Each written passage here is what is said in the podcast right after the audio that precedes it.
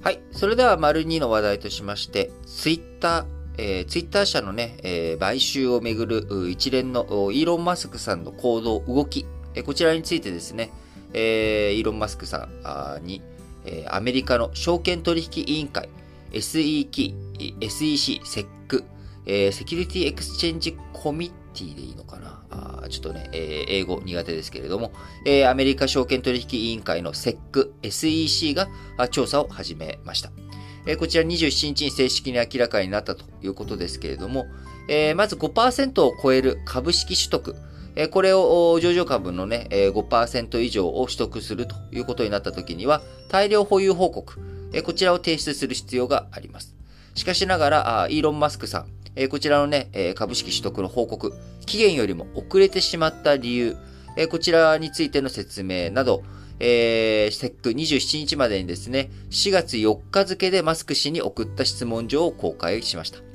えー、今申し上げた大量保有報告の期限を守らなかった経緯など4も、4項目について回答を求めているということです。えー、言論の自由をめぐって、えー、イーロン・マスクさん、ツイッターを公然と批判しながら、当初の開示では、経営に関わる意思を持つ投資家向けの報告様式を用いなかった理由も、え、問いただされているということで、えー、ツイッターにね、あの、もっとね、言論の自由とか、あ公開、え、いろんなものをしっかりとやっていこうぜとかって言ってるのに、えー、あなたはあそういったところをちゃんとやらないんですかというようなね、皮肉めいた部分もあるのかなと思います。えー、あもちろんね、皮肉だけで SEC 調査してるわけじゃありませんけれども、あのー、その中、えー、質問状に関する、えー、イーロン・マスク氏側、えー、コメントは得られていないということです。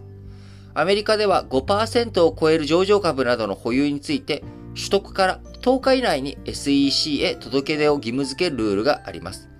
イーロン・マスクさん、従来の開示で3月14日に5%を超えたと明らかにしているんですが、3月14日に5%を超えているのであれば、10日以内ですので、3月24日までに SEC に報告する必要があったんですが、同氏が約9%の株式を保有していると開示したのは、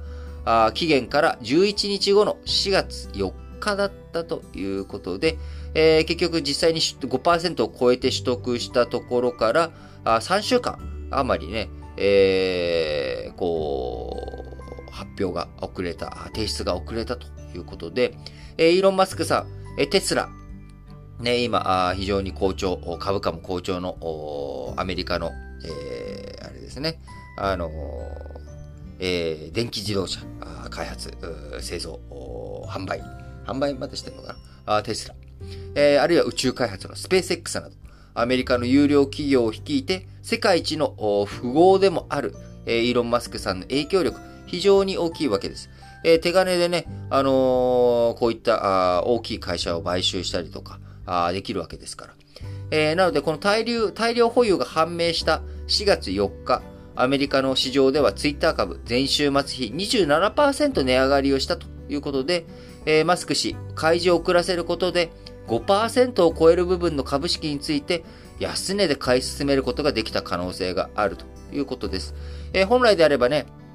あのー、3月24日までに大量保有報告を出して、そこで、おなんと、イーロン・マスク、ツイッター買収かみたいなね、え、こういった動きにみんな反応して、ってことは、あもっと買い進められるんじゃないか、ツイッターの株高くなるんじゃないかっていうことで、え市場関係者、ツイッター株の値段が高騰すると。で、こうとすれば、えー、5%からま9%の間の4%、まあ、実際に具体的に何かわかんないですけども、えー、大量保有報告書を出した後、出すべき期限の後、4月4日までの間に、イーロン・マスクさんが取得した株というのは、本来であれば、もっと、えー、高い値段で、え、イーロン・マスクさん買わなきゃいけなかったかもしれない。期限通りにね、大量保有報告出していれば。しかしながら今回大量保有報告が遅れたことで安値で買い進めることができた可能性があるというところ。まあ、このあたりね、えー、情報を握っている人間、えー、この情報を握っている人間が、あやっぱり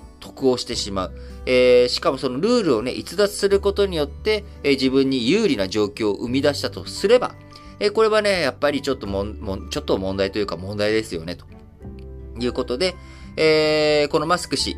大量保有報告が遅れたことで、損失を被ったと主張する一部の投資家からすでに複数の集団訴訟を起こされており、えー、また、ツイッターのね、買収については、偽アカウントの割合をめぐる意見の対立から、えー、今、膠着状態にイーロン・マスクさん側とツイッター社側の経営陣、えー、こちらでね、買収取引の行方についても混沌としている中、えー、なかなか、まあ、何を狙っているのかっていうところがね、僕自身ちょっとイーロンさん、マスクさん、あイーロン・マスクさんの、え、考え、この株式市場に対して、え、何か物申すっていう部分も含めて、え、何をしようとしているのかっていうのがね、ちょっと僕にはわからないんですけれども、まあ、あの、そのうち全体像というかですね、えー、あ、こういうことをしようと思っていたのかなとか見えてくる部分あるかもしれないと思いますので、まあ、あのー、定期的にね、えー、進展がありましたら、定期的じゃないな、えー、進展があったら、都度、えー、拾い上げて、えー、紹介していきたいなと思います。